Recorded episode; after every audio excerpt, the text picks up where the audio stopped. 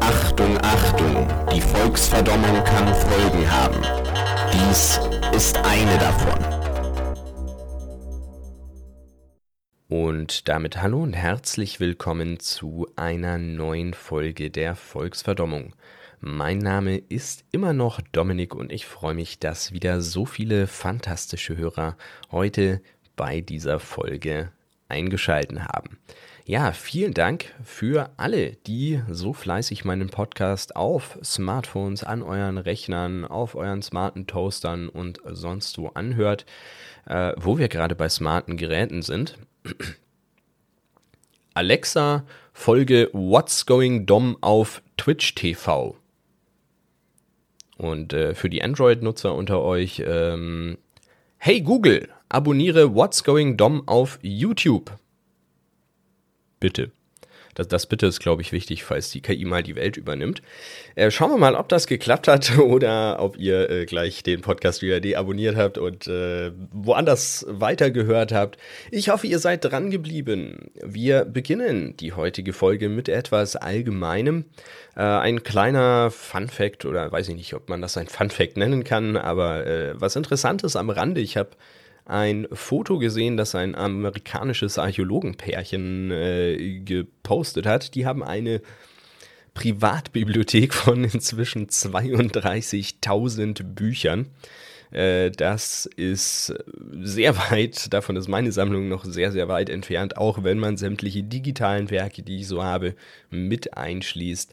Aber ich arbeite dran, dass das noch mehr Bücher bei mir auch werden. Auch was Allgemeines, es bereitet mir jedes Mal sehr, sehr, sehr viel Freude, wenn ich feststelle bei den Statistiken von meinem Podcast, dass irgendjemand Neues den Podcast entdeckt hat und Folge für Folge durchhört. Äh, das belohnt mich so ein bisschen auch mit äh, Dopaminen für meine Arbeit hier an diesem Podcast. Noch mehr Freude fast, da kann man nicht behaupten, aber auch sehr viel Freude bereitet es mir, wenn Leute, die sich den Podcast anhören, mir auch schreiben. Und das geschieht tatsächlich ab und an. Es kam jemand auf mich zu und hat mir äh, mit der Nachricht, die er mir geschrieben hat, mehr oder minder unfreiwillig die Inspiration für die heutige Folge gegeben. Was das genau ist, verrate ich euch am Ende der Folge und wer sich da überhaupt bei mir gemeldet hat und mit welchem Zweck sich diese Person bei mir gemeldet hat. Das schauen wir uns alles ganz am Ende der Folge an. Wir beginnen jetzt erstmal mit dem Thema von Folge 20. Ich schwöre, die waren schon tot. Ja, heute geht es in der aktuellen Folge um die Totenbeschwörung und um die Nekromantie. Was genau verbirgt sich dahinter? Naja, äh, Totenbeschwörung ist schon in seit sehr, sehr langer Zeit in sehr, sehr vielen Kulturen äh, verbreitet, meist in Europa eher so als böse Magie, als schwarze Magie verrufen. Es gibt da natürlich verschiedene Abstufungen, na, ne? auch ein Uja-Brett zum Beispiel, diese Bretter mit den Buchstaben drauf, wo man dann die Hände drauflegt auf so einen Zeiger und dann stellt man den Toten Fragen und im Idealfall bewegt sich der Zeiger wie von Geisterhand und äh, gibt, wenn man sehr viel Glück hat, sogar auch noch eine sehr sinnvolle Antwort. Zum Glück sind da so Sachen wie Ja oder Nein auch schon als vollständige Wörter drauf, sonst würde das wahrscheinlich sehr lange dauern, bis äh, die meisten Geister da einen ordentlichen Satz rauskriegen. Dass Uja-Boards Schwachsinn sind, das äh, ist allgemein bekannt. Also die Bewegung, die da wie von Geisterhand entsteht, das ist einfach nur unbewusste Mikrobewegungen in der Muskulatur, die jeder normale Mensch so von sich gibt, wenn man die, versucht, die Hände auch ruhig zu halten. Und wenn da mehrere Leute am Werk sind, dann fühlt sich das natürlich an, als würde da irgendwie eine unsichtbare weitere Hand an diesem Zeiger ziehen und den an eine bestimmte Stelle bringen. Von so einfachen, sagen wir mal, Anrufungsformen der Totenbeschwörung kennen wir natürlich aus äh, der äh, Literatur, aus dem Fernsehen, aus Spielen und so weiter. Das, was ich jetzt mal so als klassische Totenbeschwörung bezeichnen würde, nämlich Leichen stehen in irgendeiner Form wieder auf, als Zombies, als Skelette, als irgendwelche Chimären, Monster oder was auch immer. Aber in irgendeiner Form werden auf jeden Fall Tote zum Leben erweckt und laufen dann durch die Gegend. Die auf diese Weise beschworenen Toten sind meistens dann auch voll und ganz ihrem Meister unterworfen, ob freiwillig oder unfreiwillig, das äh, sei mal dahingestellt und das wird ja natürlich dann auch gerne als Mittel für bestimmte Geschichten eingesetzt. Ähm, ein Beispiel haben wir dann gleich noch, wenn wir über die Literatur, die sich mit der Totenbeschwörung äh, befasst, sprechen. Ähm, was wir auch noch oft haben, ist oder eigentlich immer, dass es in irgendeiner Form ein Ritual nach sich zieht, sehr oft dann auch noch verbunden durch irgendwelche Opfer, Tieropfer, Menschenopfer, whatever, um andere Tote dann, also um quasi so einen Austausch zu haben, geht dann schon fast so ein bisschen in Richtung Alchemie. Äh, das ist das, was wir so bei der Totenbeschwörung sehr oft sehen. Also irgendwelche Toten werden wieder aus ihrem ewigen Schlaf gerissen, stehen wieder auf, sind äh, ihrem Meister unterworfen und das Ganze geschieht über irgendeine Art Ritual. In der Realität haben wir natürlich auch überliefert immer wieder scheinbare Beweise für irgendwelche ja, Werke, irgendwelches Schaffen von Totenbeschwörern. Sehr viel davon kommt natürlich aus äh, zum Beispiel der Pestzeit, wo man dann teilweise auch Pestinfizierte begraben hat, während die noch so ein bisschen am Leben waren. Oder ganz allgemein, auch außerhalb der Pestzeit ist sicherlich auch mal dank mangelnder medizinischer äh, Kenntnis, medizinischer Technik der ein oder andere Scheintote vergraben worden, die wollen dann vielleicht nicht unbedingt unter der Erde liegen und äh, wollen wieder nach oben, wollen wieder raus, weil sie sagen, wie bei Monty Python, ich bin doch noch gar nicht tot. Und äh, ja, die versuchen dann wahrscheinlich auch, nicht hoffentlich, sondern wahrscheinlich auch durch äh, irgendwelches Klopfen, Kratzen, Schreien oder ähnliches auf sich aufmerksam zu machen, dass das dann natürlich eher den Effekt hatte, bei abergläubischen Menschen äh, zu sagen, oh, oh, der ist von den Toten wieder auferstanden und er ist definitiv kein Jesus. Ähm, das, äh, ja, haben wir dann jetzt hinterher quasi äh, in dem Glauben an Totenbeschwörungen oder in den Geschichten von äh, angeblichen Totenbeschwörungen äh, festgehalten. In anderen Kulturkreisen außerhalb Europas ist es nicht zwangsweise was Böses, nicht zwangsweise schwarze Magie, sondern äh, gerade da, wo Ahnenkulte auch äh, existieren, ist es immer wieder so, dass man einfach Tote anruft, äh, jetzt weniger per Telefon, sondern auch wieder mit irgendwelchen Ritualen. Und äh, diese Toten dann zum Beispiel die lebenden Mitglieder der Familie oder des Herrschergeschlechts oder was auch immer ähm, beschützt oder einfach Ratschläge erteilt. Beispiele dafür kennen wir zum Beispiel aus dem Voodoo, was ja auch sehr, sehr häufig in irgendwelchen Filmen, Spielen und so weiter aufgegriffen wird, dann oft auch verbunden mit Schadenszaubern, der Voodoo-Puppe und sowas ist gar kein zentraler Bestandteil des Voodoos. Natürlich gibt es da auch teilweise irgendwas äh, Schadenszaubermäßiges, aber das ist bei weitem nicht so, wie das äh, in Filmen, Büchern und so weiter gerne mal dargestellt wird definitiv nicht der Hauptfokus des Voodoo. Natürlich gibt es auch da, je nachdem, wer quasi oder in welche Richtung es geht, ähm, verschiedene Rituale, bei denen auch zum Beispiel Tiere geopfert werden. Könnte man dann als rituelle Schlachtung bezeichnen, denn diese Tiere werden hinterher auch verzehrt. Äh, Menschenopfer oder sowas gibt es da im Voodoo zum Beispiel aber gar nicht. Was es aber gibt und was durchaus in Richtung der Totenbeschwörung geht, das sind äh, so Tänze. Leute tanzen sich in Trance, oft auch unter Zuhilfenahme von diversen bewusstseinserweiterten Substanzen. Und äh, man glaubt dann, dass die Tänzer quasi, während sie sich da so in Trance durch die Gegend bewegen, von den Geistern der Ahnen besessen werden und dann zum Beispiel ihr Wissen mit den Besessenen teilen. Wenn wir mal weggehen aus der Realität äh, und reingehen in die Fiktion, in dem Fall mal in die Spiele, zu den Spielen schauen, dann haben wir da nicht sonderlich häufig, aber doch immer mal wieder die Auswahl, auch Nekromanten zu spielen.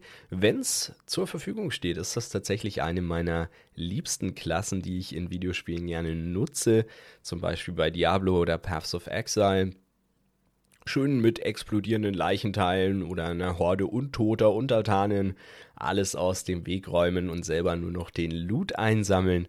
Das macht Spaß.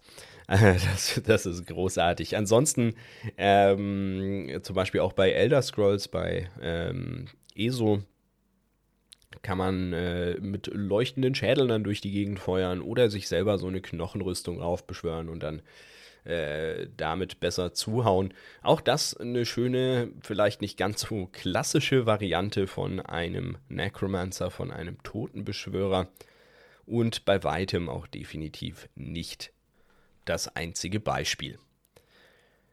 In Film und Fernsehen ähm, kommen Totenbeschwörer natürlich auch ab und an mal vor. Ich bin bei meiner Recherche zu dieser Folge auf einen wohl sehr alten westdeutschen Film namens Nekromantik gestoßen. Betonung dabei auf dem Wort Romantik. Äh, dieser Film ist zum einen sau alt. Ich habe jetzt gar nicht aufgeschrieben, von wann der ist, aber es ist auf jeden Fall noch ein Schwarz-Weiß-Film und äh, eher ein früherer.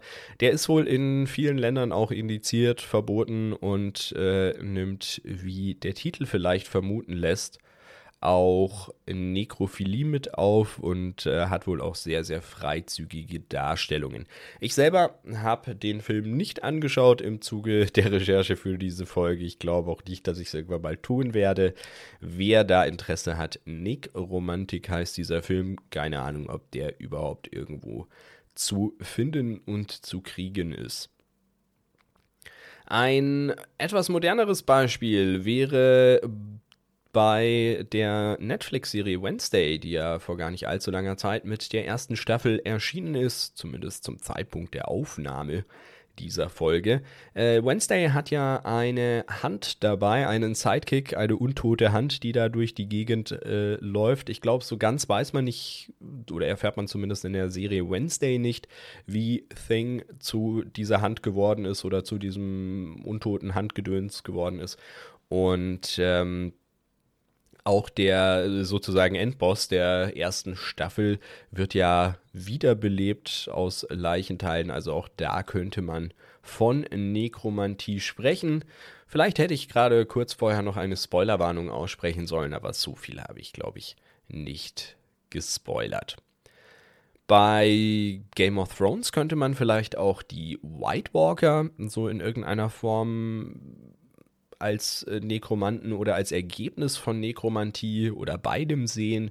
Äh, ich glaube, wir sehen ja in der Folge auch, wie zum Beispiel, äh, in der Folge, in der Serie, wie zum Beispiel so ein Baby da quasi den White Walkern geopfert wird und das dann äh, durch irgendein Einhauchen plötzlich so eisblaue Augen bekommt, wie sie die White Walker alle haben. Oder auch Jon Snow, der irgendwann äh, wiederbelebt wird in den späteren Staffeln.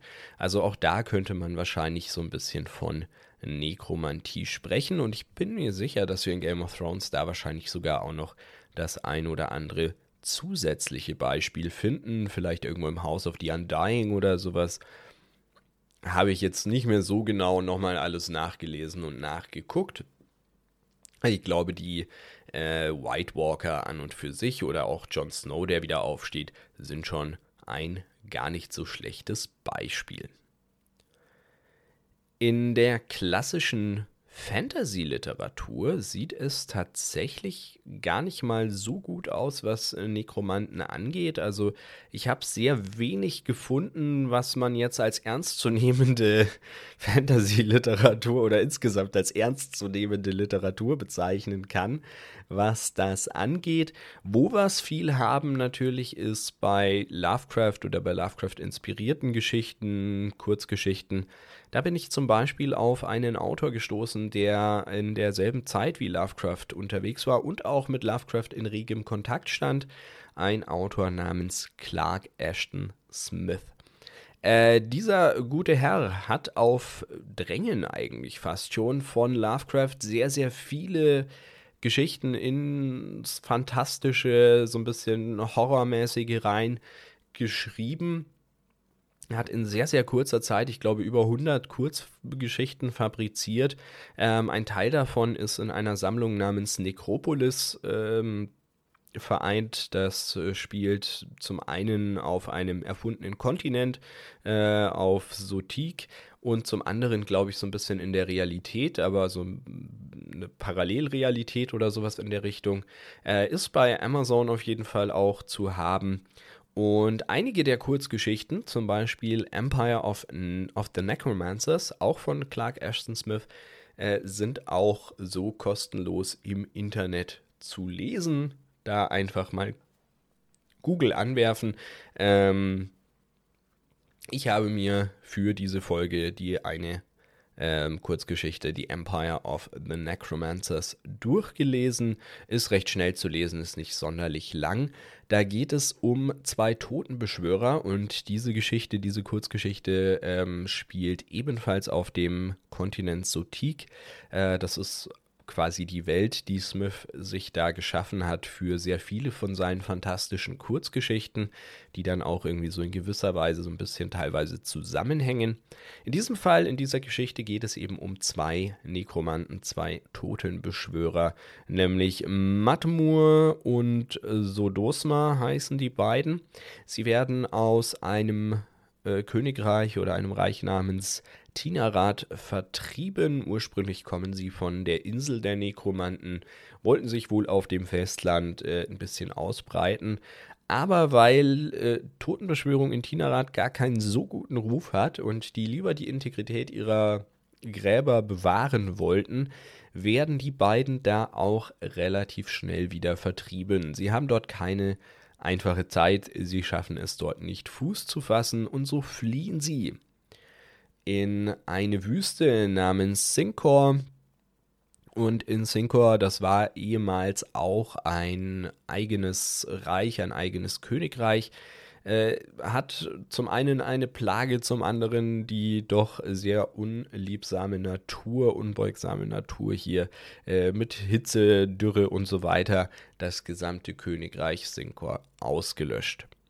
Auf dem Weg durch diese Wie äh, Wüste, nicht Wiese, durch diese Wüste hin zur ehemaligen Hauptstadt dieses untergegangenen Königreichs beleben die beiden so ziemlich jedes Skelett wieder was und jede Mumie, die ihnen so über den Weg läuft, inklusive Pferde, damit sie selber nicht so viel laufen müssen. In der Hauptstadt angekommen, machen sie sich dann auch dran, so ziemlich die gesamte Stadt wieder zum Leben zu erwecken. Das Ritual, mit dem sie in, bei Smith die äh, Toten wieder auferwecken, das ist folgendermaßen aufgebaut. Die Nekromanten ziehen dazu, ich glaube, drei Kreise waren es auf den Boden, malen da was quasi um äh, die Leichen, die sie wiederbeleben wollen, rum, murmeln ein paar Sprüche und streuen zum Schluss ein Pulver auf die Nasenlöcher oder das, was davon noch übrig ist, äh, der Toten. Das, äh, denke ich, soll symbolisch so ein bisschen dieses Lebensatem wieder einhauchen darstellen und äh, daraufhin stehen die dann eben wieder auf. Die beiden beleben nicht nur irgendwelche Arbeiter und Bediensteten wieder, sondern auch die ehemaligen äh, Herrscher, Adligen, Noblen dieses Königreichs, dieses Untergegangenen. Und äh, sie tun wohl auch alle, alles Mögliche, Unsägliche. Auch hier wird wieder Nekrophilie ein bisschen thematisiert in dieser äh, Story mit den Leichen. Zwei der ehemaligen Herrscher, nämlich der letzte und der erste Herrscher namens äh, Hestaion und Eleiro, Eleiro heißt der, glaube ich, ähm, die sind nicht so ganz unter dem Zauber, unter dem Bann, den die äh, Nekromantie normalerweise den wiederbelebten Toten auferlegt. Das heißt, die haben so ein paar eigene Gedanken.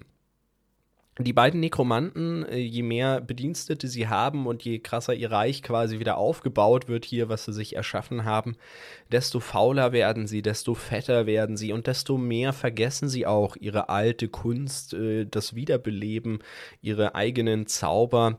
Und äh, das machen sich die beiden untoten Herrscher Eleiro und Hestaion zunutze und suchen eine Möglichkeit, diesen Fluch zu brechen. Äh, sie schaffen das äh, vielleicht. Sie finden auf jeden Fall Hinweise, wie es zu tun ist. Ob sie es wirklich schaffen, das müsst ihr selber rausfinden. Denn äh, ich möchte euch nicht die komplette Geschichte spoilern. Einen Teil davon habe ich euch jetzt, einen relativ großen Teil habe ich euch eh schon gespoilert. Den Rest dürft ihr bei Interesse selber lesen. Oder ihr schreibt mir, dann erzähle ich euch den Rest äh, der Geschichte im Anfang der nächsten Folge oder sowas. Dann bin ich auf noch ein Buch gestoßen, was äh, wahrscheinlich auf ähnlichen Niveautiefen rumkreucht wie der Film Necromantic, den ich vorher angesprochen habe. Der Name lautet Blood Magic, der Autor ist Matthew Cook. Ähm, und das geht, wenn man so die Bewertungen und den Klappentext äh, durchliest, zu mehr konnte ich mich nicht durchringen. Eher in Richtung Groschenroman. Auch da wird sehr, sehr plastisch beschrieben, äh, was äh, die, in dem Fall ist es eine Nekromantin, die aus, äh, ich glaube, Rache für ihre Schwester oder sowas sehr viele Leute wiederbelebt und äh, dann auch alles Mögliche, teils auch wohl hochsexualisierte mit denen anstellt. Ähm, also auch da. Mein, mein Interessensgebiet ist es nicht, wem es gefällt. Viel Spaß damit. Ich habe euch Name und Autor genannt. Am Anfang der Folge habe ich angekündigt, dass wir am Ende der Folge äh, noch darüber sprechen, warum ich überhaupt in dieser Folge über Nekromantie, über Totenbeschwörung spreche. Denn auf diese Idee bin ich nicht alleine gekommen. Ich hatte ein wenig Unterstützung. Und zwar hat einer meiner fleißigen Hörer, wie ich das aus seiner Nachricht rausgelesen habe, ähm, Andrew J. Raven, mir eine Nachricht geschrieben und gesagt, er ist Autor und zwar Self-Publisher, äh, wenn ich das richtig verstanden habe, und hat einfach mal ganz dreist bei mir angefragt, ob ich sein Buch, das er veröffentlicht hat, bei mir eventuell im Podcast vorstellen kann. Und ja, das kann ich die ersten 60, mehr als 60 Seiten sogar, seines Buches sind auf seiner Homepage ajraven.de zu finden. Da könnt ihr diese ersten 60 Seiten nachlesen. Ähm, ich würde euch einfach mal ganz kurz den Klappentext, den man ebenfalls auf dieser Homepage findet, vorlesen und dann selber nochmal ganz kurz ein bisschen zusammenfassen, was man so im Anfang der Geschichte in diesen ersten 60 Seiten so lesen kann. Das Buch nennt sich übrigens Die Magie der Tausendlande, der Herr der Toten. Finns Herzenswunsch geht in Erfüllung.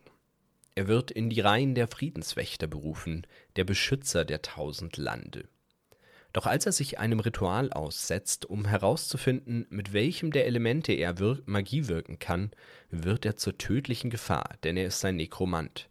Seine Magie entreißt anderen unkontrolliert den Lebensfunken und gibt ihm die Macht, damit ganze Armeen von Leichnamen seinem Willen zu unterwerfen von den Friedenswächtern dafür geächtet, doch von den gefürchteten Jüngern des Todes verehrt, gerät er zwischen die Fronten einer jahrhundertealten Auseinandersetzung um Einheit und Freiheit aller Völker, die nun seinetwegen droht zu eskalieren und die tausend Lande zu vernichten.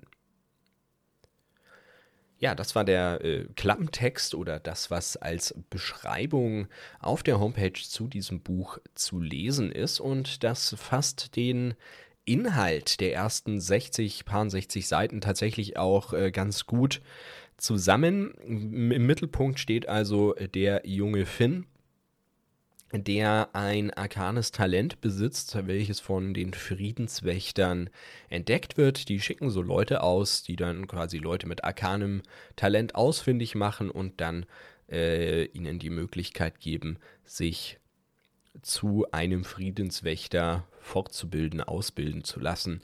Äh, er soll auch ausgebildet werden und äh, Finn hat von Anfang an so ein bisschen Probleme, wo andere scheinbar, andere Kinder, die ebenfalls arkane Talente haben, scheinbar weniger Probleme haben, nämlich überhaupt beim Fühlen der einzelnen Elemente, die von den Friedenswächtern normalerweise so genutzt werden, ähm, sprich das Feuer, die Luft, die Erde oder das Wasser, somit die vier Elemente. Und äh, ja, bei dem Ritual kommt es dann zu einem Zwischenfall, zu einer Eskalation. Das Ritual läuft nicht so ab, wie es normalerweise ablaufen sollte. Und das wiederum äh, ja, führt dann höchstwahrscheinlich zu dem Konflikt, der hier in den letzten zwei Sätzen des Klappentextes angesprochen wird. Wir erfahren nicht sehr viel mehr als in diesem Klappentext steht, natürlich sehr viel schöner geschrieben oder sehr viel ausführlicher auch geschrieben. Ähm, ich nehme an, der Klappentext stammt aus derselben Feder wie der Inhalt der ersten paar 60 Seiten. Ähm, ich habe das Buch nicht komplett gelesen, sondern eben nur die Leseprobe, die auf der Homepage zur Verfügung steht. Das hat mir sehr gut gefallen. Ähm, ein kleiner Kritikpunkt vorweg, mein Lesefluss war am Anfang so ein bisschen stockend, weil sehr, sehr viele Eigennamen ähm, und Begriffe für bestimmte Sachen ähm, erfunden werden. Nach den ersten paar Seiten ist das aber relativ schnell weg. Man hat diese Begriffe dann mal gelesen, hat sie drin und kann dann auch sehr schön flüssig wieder weiterlesen. Was mir sehr gut gefallen hat, ist ähm, teilweise so ein bisschen ein Spiel mit Klischee oder ähm, Vermischen von Klischee mit dann völlig anderen Dingen, die dann wieder absolut nicht klischeehaft sind.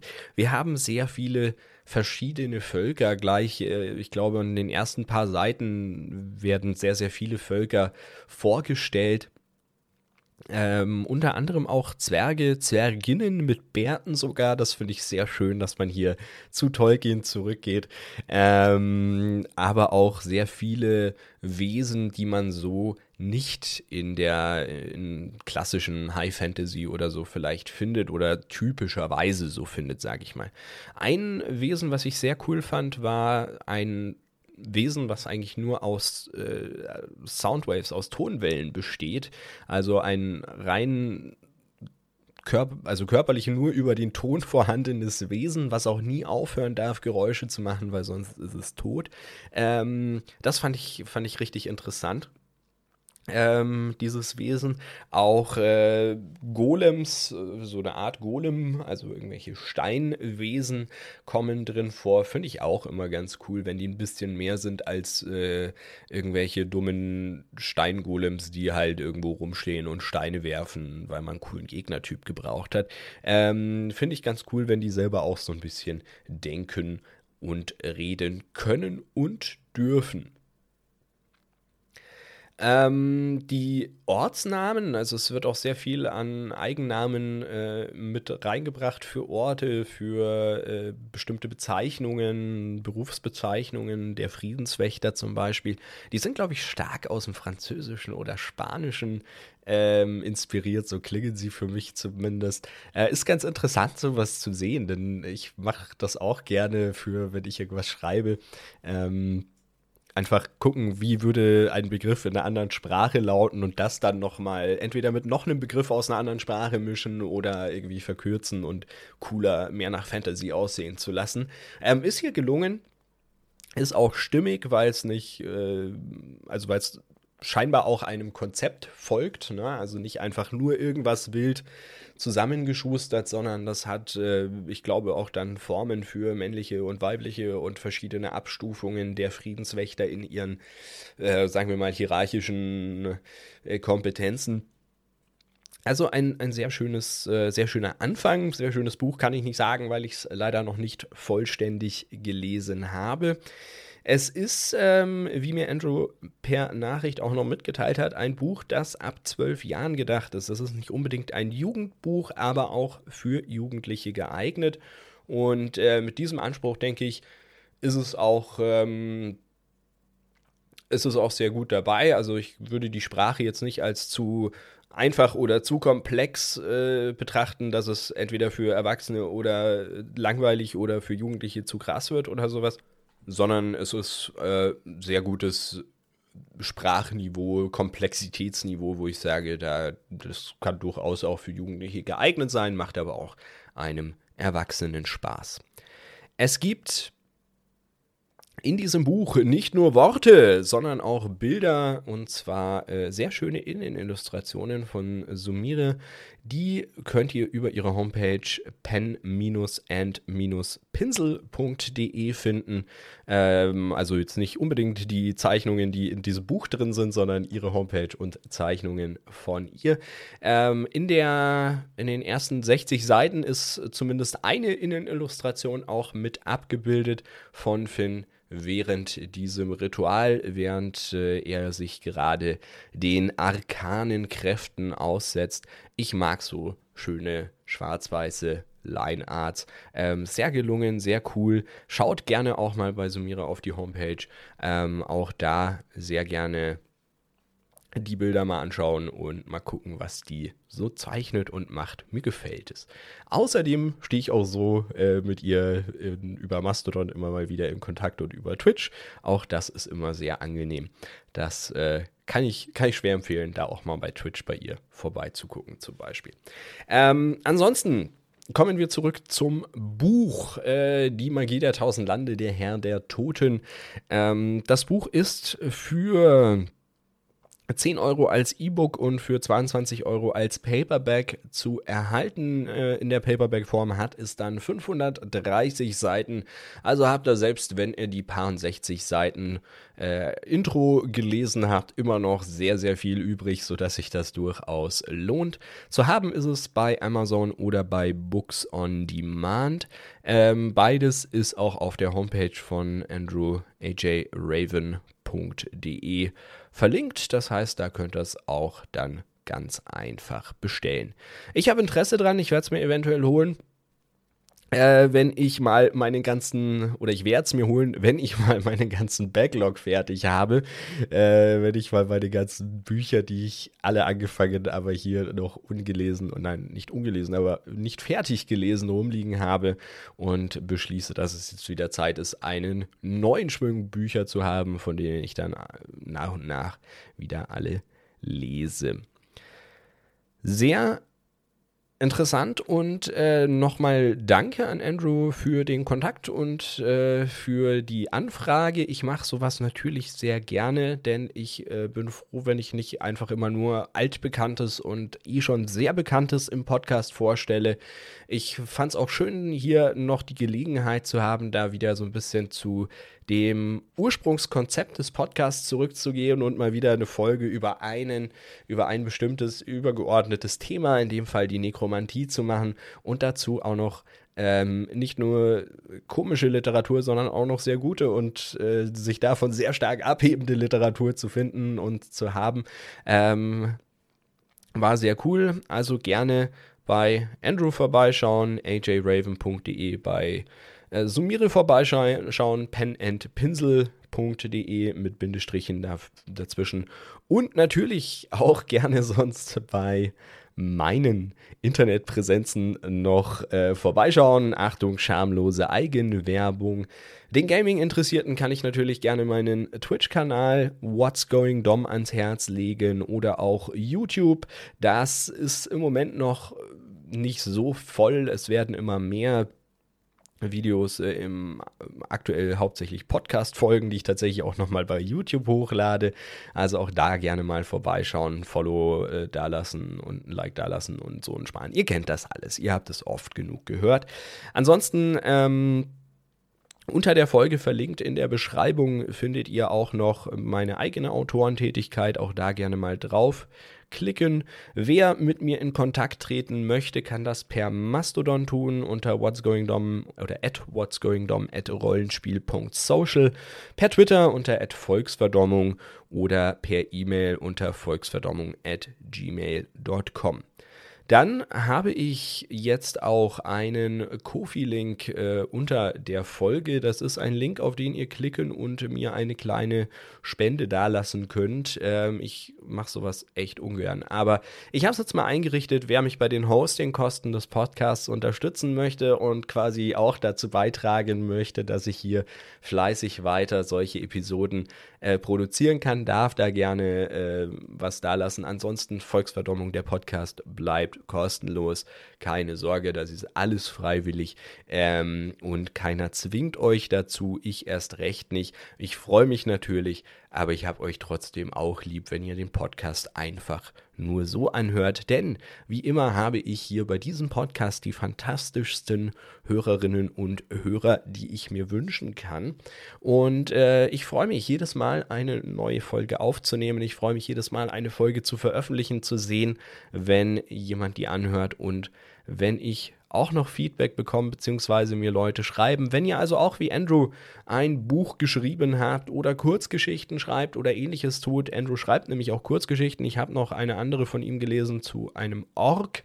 Ähm, Fand ich auch ganz interessant, war ein bisschen anders als, äh, auch wieder ein bisschen anders als, als typische Orks dargestellt werden. Auch recht interessant.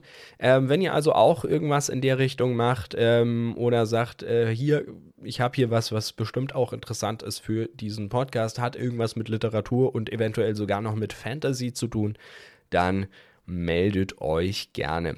Ansonsten wünsche ich euch einen angenehmen Morgen, Tag, Abend oder eine gute Nacht, wann auch immer ihr das anhört und bis zum nächsten Mal.